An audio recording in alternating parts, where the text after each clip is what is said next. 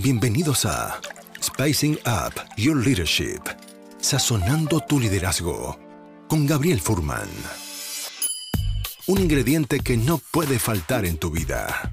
Una instancia de aprendizaje, autoconocimiento y reflexión para transformar tu liderazgo empresarial, tu propia maestría personal, tu autoconfianza y tu forma de comunicar. En este espacio aprenderemos herramientas de innovación personal que puedes llevar a la práctica de forma inmediata en tu vida profesional y personal. Te invitamos a este delicioso y aromático viaje de inspiración para la acción, donde podrás saborear hoy lo que lograrás ser mañana. Los ingredientes ya los tienes. Ahora llegó el momento de descubrirlos y pasar a la acción. La mesa está servida. Sean bienvenidos. Bueno, bienvenidos a un eh, nuevo episodio de un Spicing Up Your Leadership Live. Estos son los episodios de, este podcast que ya empezó hace varios meses con temas de liderazgo, comunicación, para apoyar a líderes y a empresarios a ser más efectivos en la forma en que trabajan dentro de sus organizaciones. Y mm, tenemos, eh, hoy en día tengo el, el, privilegio de poder tener una persona que ha logrado mucho en su carrera profesional. Y, quiero compartir, poder compartir una conversación, bueno, yo primero aprender de él, de Roberto Cami y también la gente que nos está escuchando y que va a escuchar quizás esta grabación pueda también conectar y aprender de su, su carrera y todo lo que ha logrado en, en los últimos años de su vida, especialmente de forma profesional todos aquellos que se vayan conectando, encantado de que nos vayan dejando comentarios ahí en el LinkedIn. Pueden dejarnos preguntas, eh, dudas que les gustaría conversar también con Roberto Cami. Encantado de poder también ir leyendo los comentarios que vayan saliendo para que esta conversación sea no solamente entre dos, sino que ojalá entre más eh, personas. Uh, te quiero dar la bienvenida, Roberto. Te voy a dar el espacio para que puedas pasar a este, a este espacio virtual. ¿Cómo está Gabriel? Muchas, muchas gracias por la invitación y un gusto a todos los que nos están escuchando en esta mañana que salió un poquito más fría que, que el resto de la semana. Sí, así es. Roberto, te quería agradecer, como lo hacíamos antes de, de, de, subirnos al escenario, te quería agradecer por tu tiempo. Obviamente tu agenda es muy, muy, muy intensa, muy, muy densa también, con muchas cosas, entonces te quería agradecer profundamente el espacio y el tiempo que tomas para poder conversar con nosotros. Gracias, Gabriel. Yo quería, eh, me gusta eh, comenzar antes de que quizás puedas presentarte brevemente, me gusta comenzar con haciendo una pregunta que es un poquito así como out of the box, un poquito pensando un poquito más allá de la caja, con la que me gusta comenzar las conversaciones con mis invitados. Y te quería preguntar en breve, así, ¿cómo Roberto Cami usa su tiempo en el planeta Tierra? Buena, buena, buena tu pregunta y me pilla además en un momento bien especial de mi vida, porque como la estoy usando hoy día en pandemia, como la mayoría de la gente, ha cambiado también sus conductas y sus rutinas. En mi caso también la tuve que cambiar a partir de agosto de este año porque dejé la gerencia general de MapCity. Yo estuve dedicado gran parte de mi vida profesional a liderar y a formar y a hacer crecer MapCity, que seguramente muchos conocen, y es una empresa que terminé de vender en julio de este año y acordamos con la corporación que nos compró que íbamos, yo iba a salir de la compañía el 31 de julio, por lo tanto a partir de agosto comencé una vida un poco distinta, eh, de mayor independencia. No estoy ligado en particular a ninguna empresa con jefes, por así llamarlo, pero tengo sí bastante eh, eh, responsabilidad con otro tipo de empresas a las cuales estoy asesorando.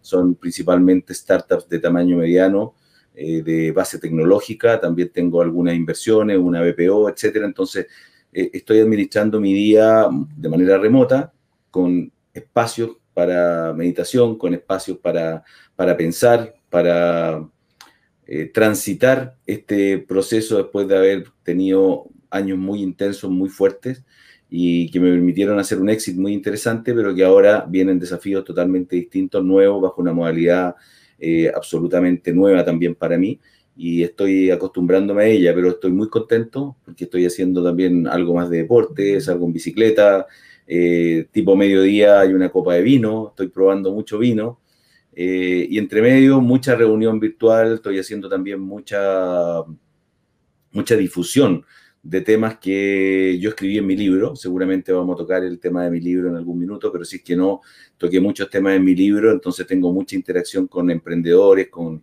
con jóvenes, con empresarios y de alguna manera estoy devolviendo también todo ese aprendizaje hoy día de manera virtual. Antes lo hacía con café, lo hacía con reuniones físicas, pero funciona igual.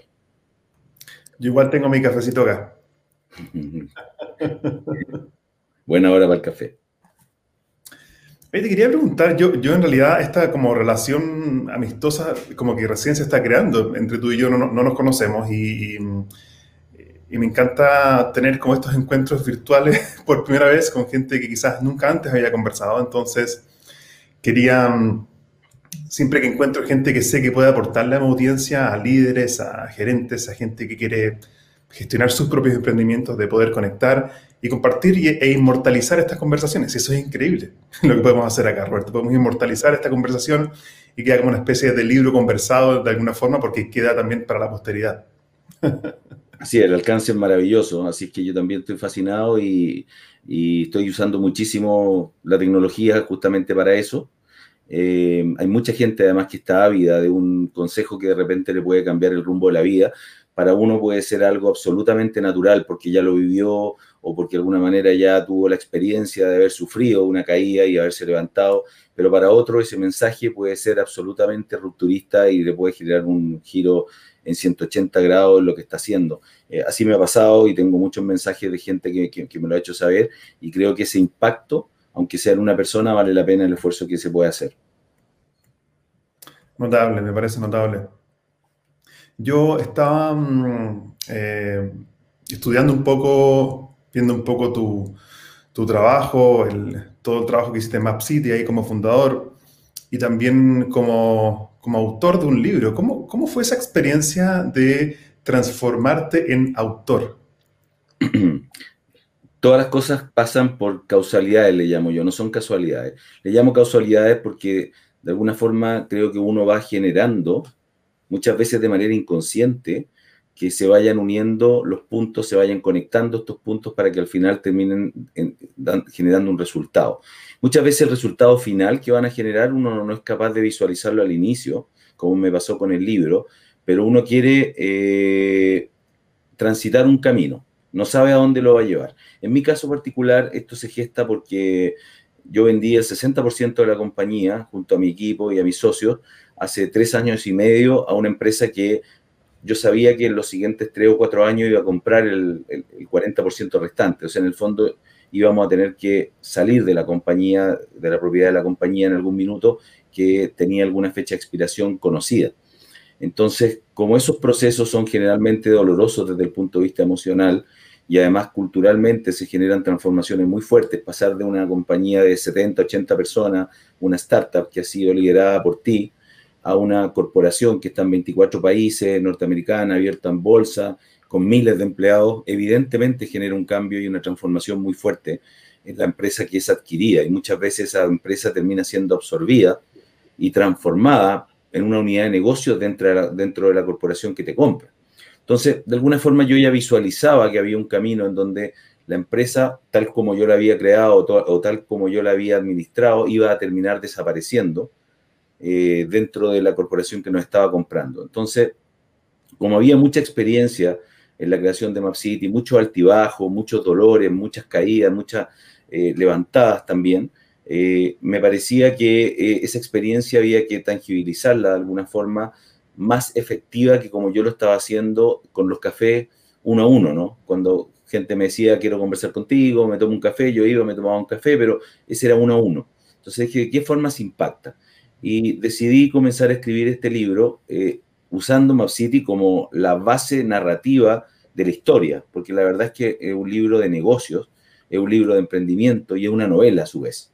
O sea, yo no sé si tú lo has leído, pero es un libro que contiene eh, elementos de humor, contiene suspenso, contiene eh, mucha bibliografía de los rockstars en, el mundo del marketing, en el mundo del management, tiene mucha entrevista. Eh, y tiene mucha alusión a casos eh, externos. Entonces, la verdad es que al final termina siendo un libro muy fácil de leer y que yo lo escribí principalmente como un legado personal, o sea, para tenerlo como fuente de inspiración para mí y para las personas con las que yo podía conectar y obviamente mi familia, pero resultó que en el camino, sin querer queriendo, eh, me, contacté con, con, un editor de una importante editorial mundial, Penguin Random House, a quien le encantó el libro y decidieron en 30 días comprar los derechos cosa que yo no lo planifiqué, yo no lo soñé, tampoco lo busqué de manera, de manera intensiva, pero como te digo, se van conectando estos puntos y cuando en diciembre del, 2018 me llega un correo de Penguin Random House diciendo que querían eh, publicar ellos mi libro con un sello mundialmente conocido, eh, para mí ese fue el premio más grande que pude haber recibido. Y en junio del año pasado se lanzó el libro en Chile y a los tres meses estaba agotada la primera edición. Mm. Eh, por lo tanto, tuve que sacar una segunda edición a finales del año pasado y posteriormente me llegó otra buena noticia que en Perú también quieren mi libro y se lanzó recién hace como tres meses. En Perú le está yendo muy bien. Así que la verdad es que ya ha tenido un alcance de 5.000, 6.000 ejemplares, que, nunca lo soñé. Yo, yo iba a imprimir 20 ejemplares. Eh, eh, esa, era la realidad inicial. Como te digo, son causalidades. Yo, yo en el libro lo digo, ¿ah? digo, Generalmente las cosas uno las tiene que buscar, pero muchas veces no sabe lo que está buscando, simplemente está recorriendo un camino y en ese recorrido camino se van conectando puntos que te llevan de una, de, una causalidad a otra causalidad o de un efecto a otro efecto y terminas logrando algo que, no lo soñaste, ¿no? Y el libro lo más lindo que ha significado para mí es que ha impactado a mucha gente. Yo tengo en mi blog, que se llama también piensaalrevés.cl, eh, donde aparecen los testimonios de la gente que me ha autorizado a publicarlo y la verdad es que los mensajes, cada mensaje que he recibido, eh, me, paga todo el esfuerzo. Eh, gente que le ha impactado y me ha dicho, mira, gracias a tu libro, eh, cambié mi forma de pensar y ahora estoy haciendo esto, bueno, ya, suficiente, pagado. Entonces, la verdad es que es muy lindo, yo se lo recomiendo a todos porque todos tenemos algo que decir, todos tenemos algo que enseñar y uno no se da cuenta hasta que otro lo valora. Qué notable ese viaje que relatas y tantos puntos sobre los cuales me gustaría hacer eh, doble clic. Antes de eso quería mm, leer un par de comentarios que hay por acá. Eh, por ejemplo, Walter Miranda dice saludos Gabriel y como siempre un aporte. Nos saluda Andrea Aruesta ahí desde el Ariel Job Center, probablemente la conoces. Sí, claro, hola Andrea. y también te felicita y dice que le encantó el, eh, tu libro. Y Aaron Casolla también dice, tremendo libro, realmente te aporta como emprendedor. Un saludo, Aarón, gran amigo, gran amigo y un tremendo emprendedor. Qué notable. Yo, yo creo que, bueno, yo también ahora justamente estoy, bueno, varios pasos quizás más atrás que tú, escribiendo mi primer libro que tiene que ver con el poder de la acción imperfecta y varias otras cosas más, gestionar los miedos y progresar en la vida. Y, y, también siento que estoy tratando de dejar un legado de, de, experiencia de los últimos 15 años en algo que quizás pueda trascenderme con ese mensaje. Así que me siento identificado también con eso. Yo te quería mm, eh, preguntar, ¿por qué el libro se llama Piensa al revés? Uy, la pregunta, está, tan difícil esta pregunta. Mira, eh, yo te voy a contar que yo tenía el libro terminado y todavía no sabía qué nombre le iba a poner. Eh, me fue muy difícil definir el nombre. me ayudó un poco la editorial en esa, en esa definición.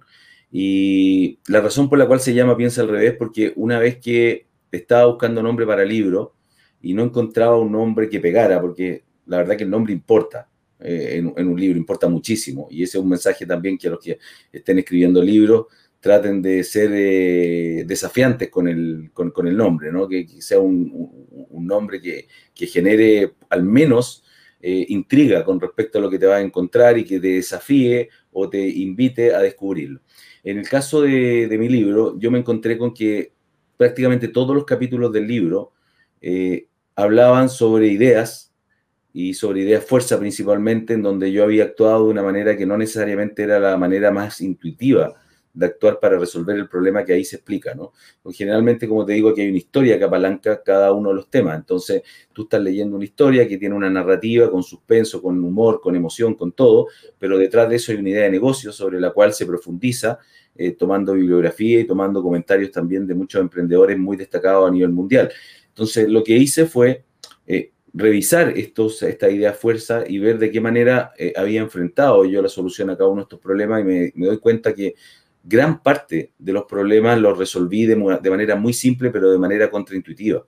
O sea, no de la manera lógica que uno normalmente tiende a resolver problemas de negocio.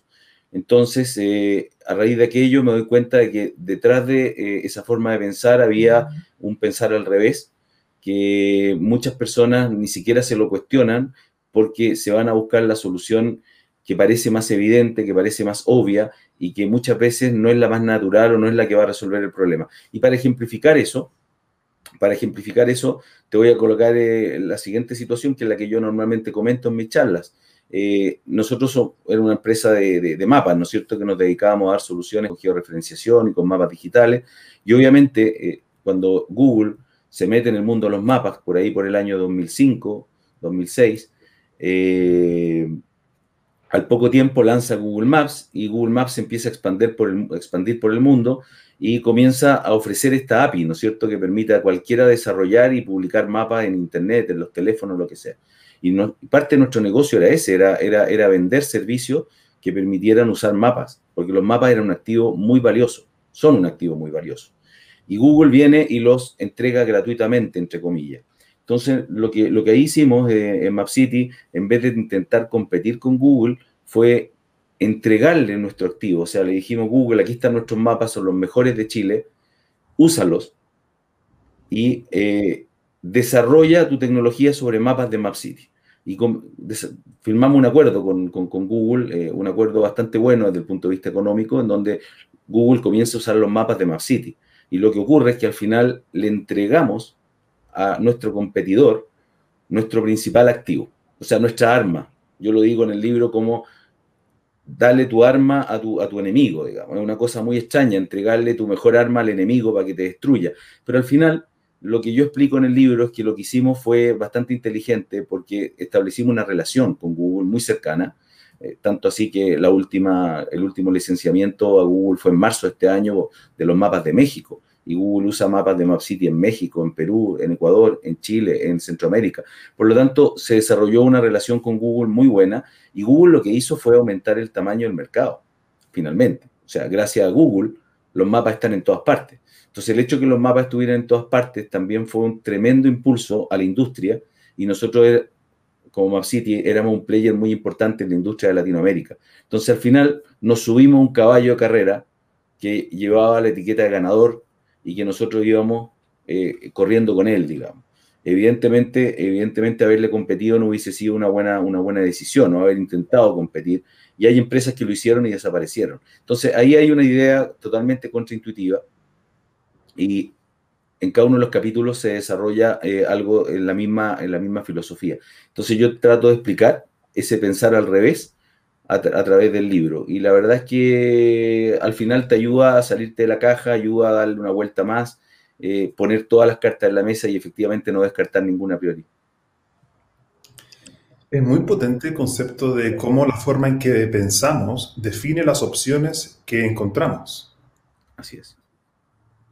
¿Qué sentido te hace eso a ti? A ver, eh, yo, yo, soy un convencido que la forma de pensar, que, de alguna manera la venimos seteando desde pequeños, ¿no? Eh, es la que te define al final. Yo no quiero hablar de la palabra éxito, pero sí las decisiones. Eh, ayer me tocó participar en el primer evento al cual voy, que es un evento presencial que se hizo en el Hotel Sheraton con muy poquita gente, donde se estaba testeando esta nueva normalidad de eventos presenciales y tuve la suerte de estar invitado. Eh, y una de las cosas que comenté es que, por ejemplo, la programación, que hoy día eh, eh, es mucho más fácil desarrollarla con herramientas de alto nivel y que de alguna manera también está inmersa en todo lo que hacemos, es parte de lo que todos debiésemos aprender cuando niños. La programación te setea una forma de pensar, un razonamiento lógico, un pensamiento algorítmico que ya no es secuencial. ¿Te refieres a programación informática? Sí, estoy hablando de programación informática, eh, alto nivel, ¿ah? no estoy hablando a bajo nivel, alto nivel. Eh, es algo que te ayuda a, pensar de una manera estructurada y diferente. Y si eso tú lo combinas con el desarrollo creativo en alguna de las artes, creo que estás combinando dos elementos tremendamente importantes a la hora de tomar tus decisiones. O sea, hoy día obviamente la inteligencia eh, emocional, por ejemplo, juega un rol muy, muy importante en las decisiones y en la forma en la cual te desenvuelve en el mundo de los negocios. Y no solamente es válido que seas inteligente eh, desde el punto de vista de la medición del coeficiente intelectual. Entonces tienes que comenzar a, combinar estas formas de, pensar. Eh, y yo creo que una de las cuestiones que, que, he encontrado, por ejemplo, yo me puse a tocar batería hace un tiempo, yo soy nulo para la música soy nulo para la música y hace cinco años me puse a tocar batería, eh, me puse como un desafío, eh, estoy tocando, no sé si bien o mal, pero, pero me está desarrollando una parte del cerebro que probablemente estaba media muerta. Entonces yo a todos los invito, los que son más creativos, a desarrollar la otra parte del cerebro, los que, a los que son más... Eh, pensamiento lógico, ¿no es cierto?, que, que, desarrolle la parte creativa, que hoy día creo que es lo más importante justamente en los modelos de negocio que, que tenemos que inventar eh, sobre todo bajo situaciones de crisis como las que nos encontramos. Yo solamente quería conectar brevemente contigo porque yo soy baterista hace como 20 años. Oh, me da wow, wow. Y soy baterista de jazz. En realidad ya no toco tanto como tocaba antes. Ahora estoy dedicado a la consultoría, al coaching y a, y a la docencia. Pero, pero yo toqué batería por mucho tiempo y cada vez que viene mi hermano de Estados Unidos a Chile, le estudio música, hacemos, hacemos un trío de jazz y nos juntamos a tocar. Bueno, y jazz eh, eh, debe ser lo más difícil que hay. Tengo que decir que cada vez que me toca tocar alguna canción lenta, me cuesta un mundo, digamos, porque tocar una canción rápida, ¿no? un rock así rápido, resulta ser bastante más fácil que tocar jazz. Y, y, y es impresionante eh, esto se sale del ámbito del libro y de Map City, etcétera, pero me parece súper eh, entretenido conversarlo. Cuando yo veía a alguien tocar jazz y veía que estaba eh, pegándole, ¿no es cierto?, al, al hi-hat, ¿no es cierto?, al platillo, un toque cada dos segundos, yo decía, pero, esto es aburrido, esto es muy fácil además. ¿no es cierto? Mientras cuando tú veías a alguien haciendo redoble a, a, la velocidad de la luz, tú decías, bueno, ese sí que sabe tocar y la verdad es que es todo lo contrario. Eh, eh, el que es capaz de tocar jazz, la verdad que puede tocar cualquier cosa, sin embargo, el que puede tocar rock no necesariamente toca jazz, y algo que uno lo ve en la práctica y es maravilloso. Eh, bueno, yo imagino que cualquier instrumento debe ser igual de maravilloso, pero para mí ha sido extraordinario pasar de este mundo tan intelectual a este otro mundo donde también hay matemática de por medio, pero, pero, pero que te obliga a desarrollar otro tipo de capacidades. Encuentro notable eso que escucho de ti, que estoy empezando a conocer, como el abrirte a una forma de ser multidisciplinaria y ver cómo distintas disciplinas se combinan e incluso se potencian entre ellas, no solamente en la vida, sino que también en la vida, o sea, en la vida personal, sino que también en la vida de los negocios. ¿Y qué música te gustaría poder tocar en batería? Bueno, a mí me encantaría poder tocar jazz, de hecho, o sea, yo estoy intentando moverme hacia, hacia, hacia ese tipo de música, pero, pero no por, me gusta escucharla, no, no me gusta tocarla. Ah, me encanta, me encanta, así una copa de vino en un bar, etcétera. Ahora no se puede mucho, pero eh, me, encanta, me, encanta, escuchar jazz, o sea, me relaja. Eh, tocarla no me encanta tanto, pero yo creo que no me encanta porque me cuesta un montón. Entonces, yo soy una persona que, está permanentemente planteándose desafíos en la vida. Para mí es súper importante tener una meta, una meta de corto plazo, una meta de mediano plazo, una meta de largo plazo. Entonces yo voy siempre detrás de alguna, algún desafío de ese tipo y cuando voy logrando esos desafíos me voy sintiendo, va retribuyéndome la vida, eh, el sentido que tiene, ¿no? Eh, cuando no tengo ese propósito, la verdad es que puedo estar bajo una palmera, a lo mejor con mucha plata en el banco, eh, sin ninguna preocupación, pero me estoy muriendo. esa es mi sensación. O sea, mi, mi, ADN me, me, exige estar en ese, en ese constante movimiento, entonces estoy en esa búsqueda permanente. Yo empecé la batería, pues, yo volé 16 años, yo soy piloto civil, eh, yo soy piloto civil de planeadores y de aviones, pero dejé de volar cuando empecé en la compañía hace tres años y medio, y porque me tuve que, concentrar muchísimo en, eh, en, en Map City y la verdad que no era muy compatible el vuelo que requiere un estado mental de mucha tranquilidad yo estaba bastante estresado, sobre todo cuando, cuando recién vendí, entonces dejé el vuelo por un tiempo y dije, bueno, no, no me puedo quedar así, tengo que hacer algo y, ahí viene la batería, ¿no? Eh, por lo tanto, siempre he estado, para mí el vuelo fue, fue, un desafío, por ejemplo, volar planeadores, después volar avión, después remolcar, etc. esos fueron mis desafíos de los 16 años antes. Eh, lo disfruté muchísimo, fue extraordinario cuando te dicen, eh, este es tu primer vuelo solo, ¿ah? y el instructor se baja y te dice, y ahora vas solo. O sea, no, no, no te quiero explicar lo que es eso, porque arriba no, no, te pueden ayudar. O sea, esa es la verdad. Entonces, la verdad es que eh, cada una de estas cosas es maravillosa. En el caso de tocar batería, cuando tuve la primera presentación en vivo con una banda, también, o sea, me tuve que copetear, digamos, estaba tiritón y dije... Sea, me, me, encanta esa adrenalina, ¿ah? me encanta esa adrenalina y generalmente acepto esos retos. Tantas cosas que podríamos conversar y obviamente darían por lo menos para 100 episodios más. Yo quería volver a algo que conversamos por WhatsApp antes de, de agendar y activar este, este live, que tiene que ver con la actitud ganadora detrás de Map City y sobre el tema también de cómo enfrentar las caídas, los fracasos, algo tan natural en todo proyecto humano, creo yo. Te quería preguntar, quizás antes de ver cómo se puede desarrollar una actitud ganadora, te quería preguntar, hacer otra pregunta quizás desafiante también, que es, ¿cuál ha sido tu adversidad o fracaso favorito?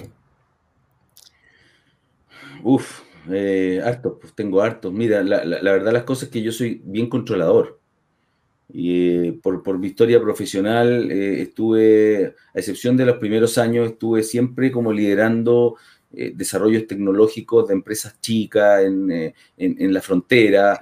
me gustaba muchísimo estar en la frontera tecnológica. ¿ah? Entonces, eso te hace estar normalmente con un, un, equipo muy chico, pero también con un equipo muy capaz, en donde tienes que tomar decisiones muy rápido y, tienes que avanzar porque si no se pasa, se pasa el cuarto de hora, en donde lo que estás haciendo pierde vigencia, ¿no?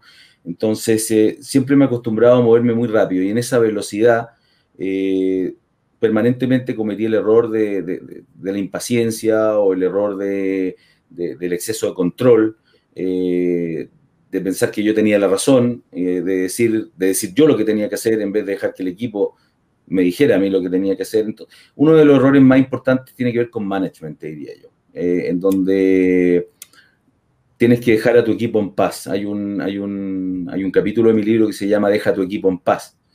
Y ese deja tu, a tu equipo en paz me marcó muchísimo porque yo no lo dejaba en paz. O sea, yo estaba encima. Bueno, ¿y cuándo? Y esto es para ayer. y, y, todavía no se te ocurre cómo hacerlo, hazlo así. En realidad, creo que, creo que, esa es una forma, una forma de, liderar que, me pegó muy fuerte hasta que logré comenzar a corregirla, aprender a, punta de, cabezazos contra la pared y de, errores. Em, siento que, cuando uno forma equipos, tienes que confiar en los equipos a ciega y permitir que se equivoquen, permitir que se caigan, eh, ser parte de ese aprendizaje y no tratar de evitar esa caída porque cuando tú tratas de evitar esa caída, nunca le enseñas a caminar. O sea, si, tú a tu hijo no lo sueltas nunca en la plaza eh, y siempre lo llevas de la mano, efectivamente nunca se va a caer, pero es probable que camine como tres años más tarde. Entonces, eh, yo diría que ese fue un aprendizaje que me costó muchísimo, porque mi ansiedad por lograr los objetivos eh, me hacía al final tomar un rol mucho más activo en la solución. Te voy a poner un ejemplo muy simple, una secretaria, donde yo le decía, mándele una carta a tal cliente diciéndole tal cosa. Y llegaba la secretaria con la carta y a mí no me gustaba cómo estaba redactada, tenía a lo mejor alguna falta de puntuación, etcétera. Y al final, en vez de yo decirle, mira, eh, no, mira, redáctala por este lado, que sea más empática aquí o que sea más directa en esta otra parte, yo agarraba la carta, la botaba y me ponía a escribirla y yo la imprimía. Entonces yo escribía la carta a mi gusto y al final terminaba haciendo yo la pega a la secretaria. Bueno, si eso tú lo llevas a todos los eh, ámbitos, eh, te transforma en un one-man show. Y, los emprendedores en general son one-man show, porque tienen pocos recursos, porque parten con poco equipo. Pero ¿qué ocurre? Ocurre que al poco tiempo, al poco andar, cuando la empresa crece, si que le está yendo bien, eh, tú tienes que incorporar más gente, tienes que comenzar a dividir las funciones, las responsabilidades y tienes que comenzar a delegar. Y si no estás preparado mentalmente, si no sabes que esa es una función que vas a tener que desarrollar, terminas haciendo micromanagement. Y puedes tener 200 personas y eres tú el que decide qué marca de papel confort se compra. y, eso es, y ese termina siendo un impedimento gigante para el crecimiento de la compañía. Entonces, si tú me preguntas uno de los errores más grandes, yo creo que MapCity podría haber crecido mucho más con una modalidad distinta de management. Y ahí estuve un poco solo. Ahí me faltó eh, probablemente el apoyo eh, de, un, de, un, par, de un segundo o de un equipo que estuviese eh, liderando en distintas áreas para que nos pudiésemos distribuir el trabajo. Tuve muchos años solo. Y yo creo que los tiempos de los llaneros solitarios se acabaron hace rato. Qué potente eso y gracias por, em, por abrirte también a, a, comentar y a mostrarte también esa como vulnerabilidad de contar los fracasos y las debilidades en estos procesos de negocios que han sido tan exitosos, lo, aprecio mucho. No, gracias. Lo que pasa es que además la palabra éxito yo le tengo, me da urticaria la palabra éxito porque no, no me gusta. Defíneme, defíneme tú el éxito. ¿Qué es el éxito? Eh, el dinero en la cuenta corriente, que, sigas casado con tu familia, no te hayas separado. ¿Cuál es el éxito? La verdad es que creo que al final el éxito está medido por cuán cuán realizado y cuán eh, satisfecho se encuentra uno con lo que ha alcanzado hasta el momento en su vida y, el estado de paz y plenitud que está, que está logrando. Eh, mucha gente a los 50 años, a los 55 años, una vez que alcanza el éxito, llamémosle el éxito como lo quieran medir, eh, se encuentra con una crisis existencial y dice, bueno, ¿y ahora qué, no? ¿Cómo sigo? Hoy día ya podemos vivir 80, 90 años, probablemente se quedan 30, 40 más y uno dice, bueno, ¿cómo enfrento esos 30, 40 años? Y de alguna forma lo que yo te estoy contando de la batería, eh, del libro, de mi blog personal, tengo un podcast, y quién sabe cuántas cosas van a venir, tienen que ver con eh, el desarrollo de un propósito más allá de la obtención de ese éxito económico que, que muchos consideran que es el único éxito. Y yo creo que no lo es. ¿Qué le da propósito y sentido a tu vida, Roberto? Wow. Eh, ¿Qué le da propósito y sentido a mi vida? Esta búsqueda, esta búsqueda permanente, eh, que no, en realidad no se acaba. Eh, no, no, tengo un objetivo que cuando lo cumpla voy a decir, me puedo morir tranquilo. Yo siento que he cumplido muchos de los objetivos que me he planteado. hay otros que no, pero, pero espero que nunca se acabe eso. O sea, yo estoy en una búsqueda permanente de ponerme un nuevo, un nuevo desafío, un nuevo objetivo. No sé en este minuto cuál va a ser, porque la verdad las cosas que cualquiera que hubiese estado en una situación como la mía, que, que terminó de vender la empresa después de años muy estresantes, muy intensos, después de escribir el libro, que fue un trabajo también tremendo, Gabriel, tú, tú lo estás escribiendo, fueron 14 meses intensos. Para mí los disfruté muchísimo, pero fueron intensos y un trabajo tremendo uno podría decir ahora descanso, ¿no? O sea, agarro el, agarro el dinero, me voy a la India a meditar durante un año. Probablemente es lo que muchos harían si es que no estuviésemos más encima en pandemia, pero yo no puedo. O sea, yo, yo, necesito, como te digo, mantenerme en ese movimiento, pero estoy en una, en una situación de transición eh, en donde estoy combinando lo que hago con eh, algún tiempo de meditación o algún tiempo de, de, de tranquilidad en donde va a llegar esa, nueva meta, ese nuevo objetivo, el cual voy a comenzar a trabajar probablemente con una, con una intensidad distinta. Por ahora estoy ayudando a emprendedores a, a desarrollar sus negocios, a escalarlos, lo cual también me tiene muy feliz, muy motivado. Así que eso también es parte de lo que, de lo que quiero mantenerme haciendo durante los próximos años. Si pensamos en estos emprendedores, en los que nos están escuchando y los que van a escuchar esta grabación, este video, yo quería quizás eh, aprovechar de, tocar un punto que es fundamental y quiero aprender desde tu experiencia también yo. Si hablamos de liderazgo, ¿qué, ¿cuál sería una o dos lecciones de liderazgo más importantes que has aprendido en este proceso?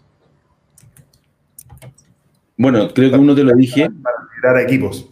Sí, creo, creo, que uno te lo dije. ¿eh? Uno te lo dije que, que tiene que ver con, eh, con, con, lo que es ser un líder, que el líder marca el norte.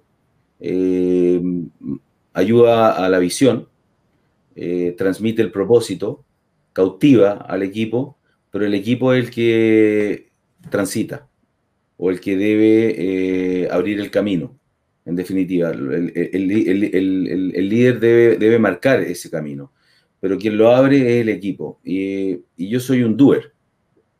Yo me considero un doer.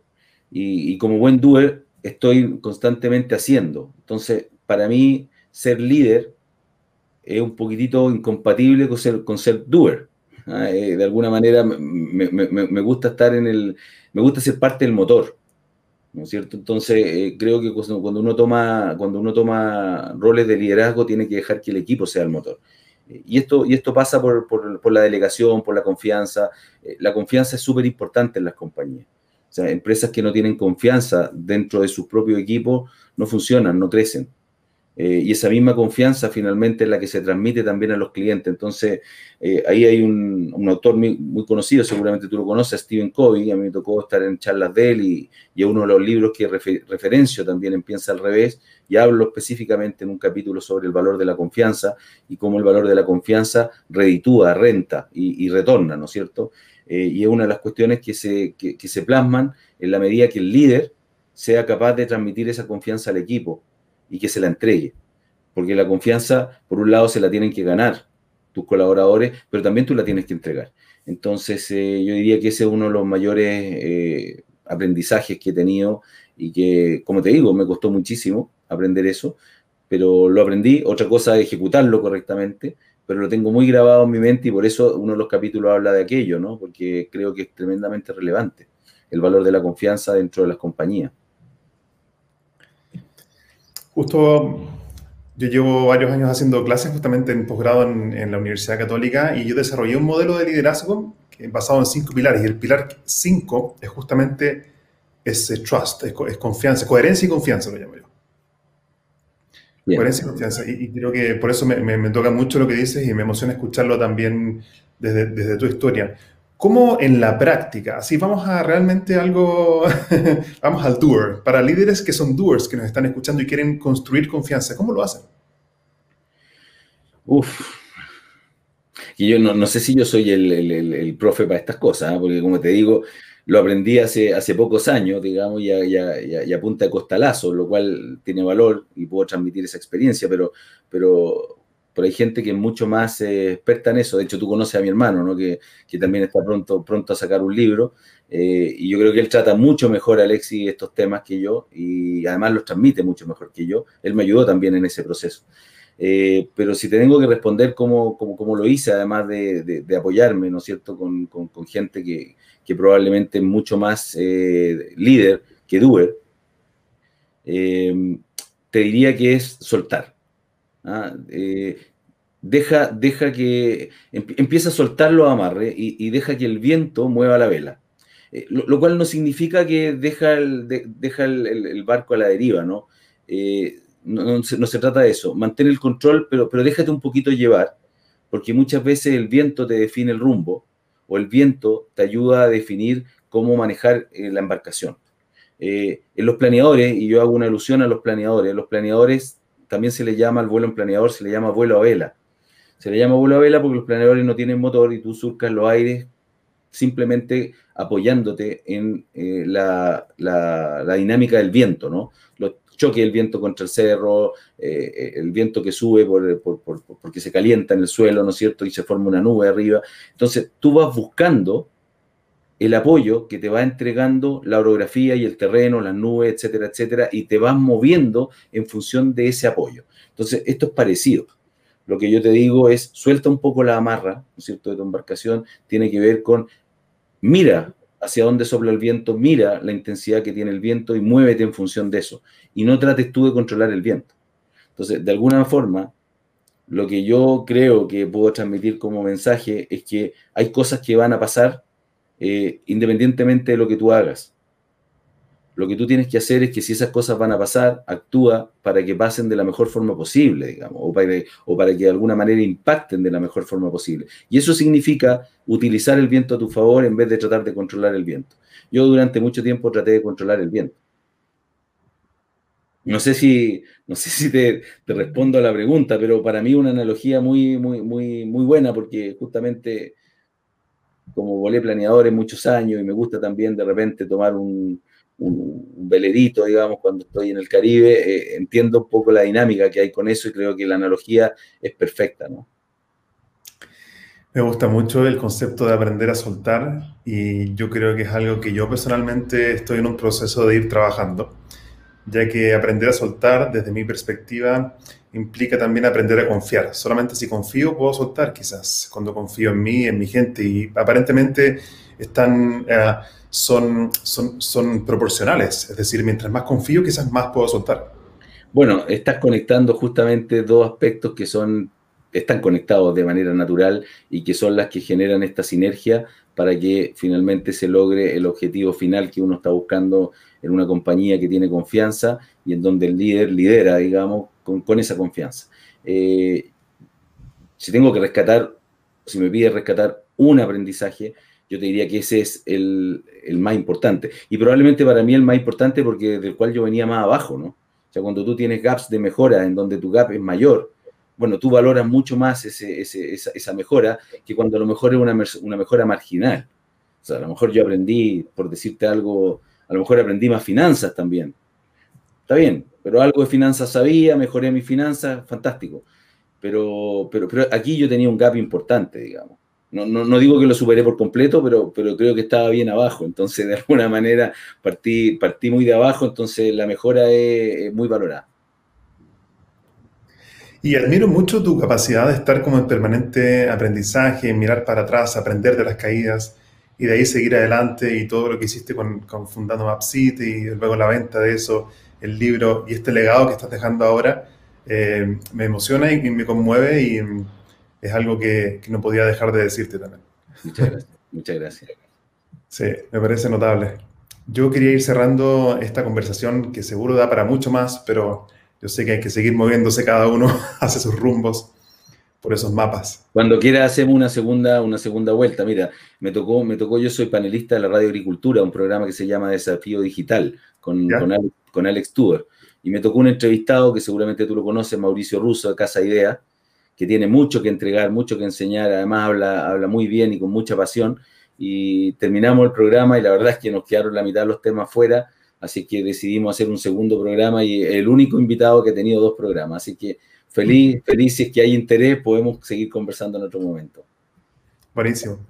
Eh, para cerrar esta conversación, me gustaría hacerte eh, dos preguntas. Uno, ¿qué, ¿cuál es el consejo más valioso que has recibido en tu vida?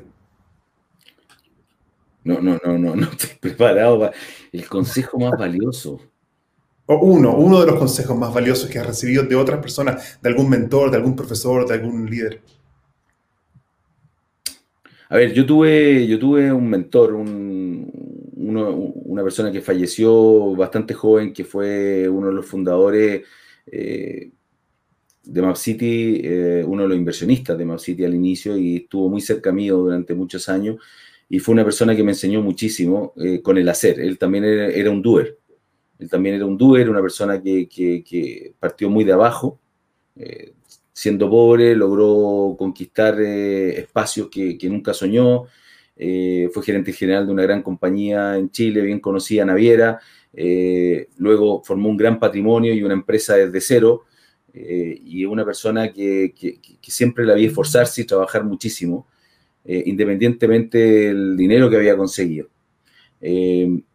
yo soy un,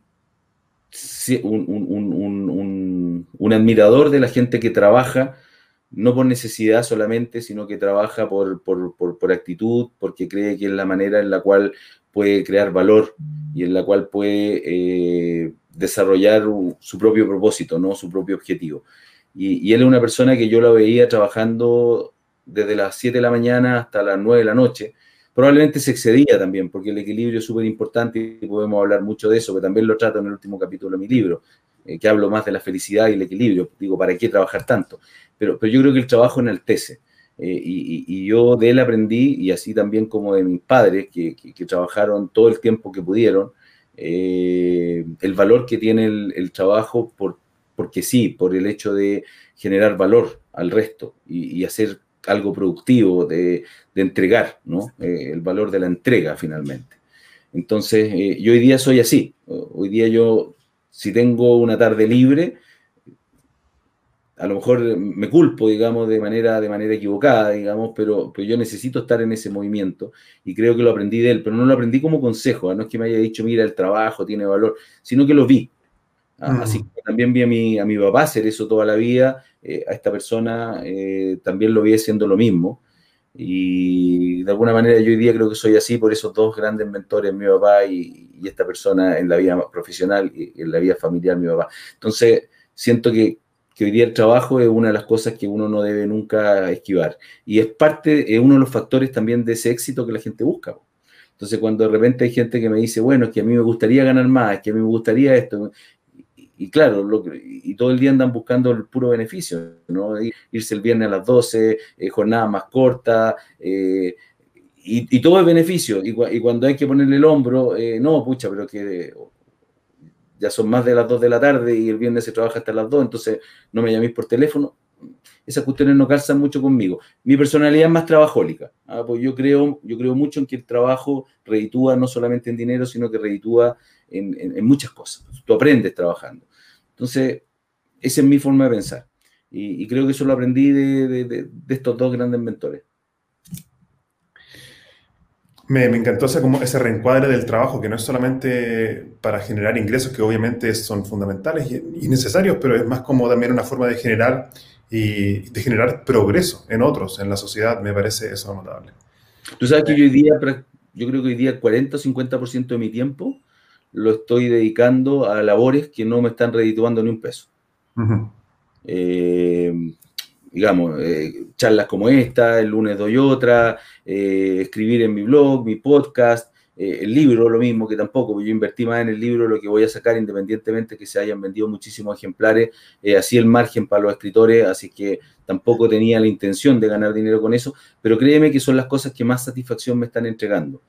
Pero me mantienen, como te digo, en movimiento, son al final desafíos, son al final un trabajo, porque lo tienes que hacer bien y tienes que responder a otros pero son trabajos que al final terminan impactando a los demás y también me hacen a mí aprender, porque yo también estoy aprendiendo mucho de ti en esta conversación.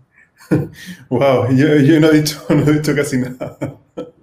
No, no, aunque tú no creas, se aprende muchísimo. Yo soy además un, creyente absoluto en networking. O sea, ah. yo, busco, yo busco conexión con gente que, que, piense distinto a mí o gente que eh, esté en otro ámbito de acción que yo. Entonces, yo soy feliz conectando con gente.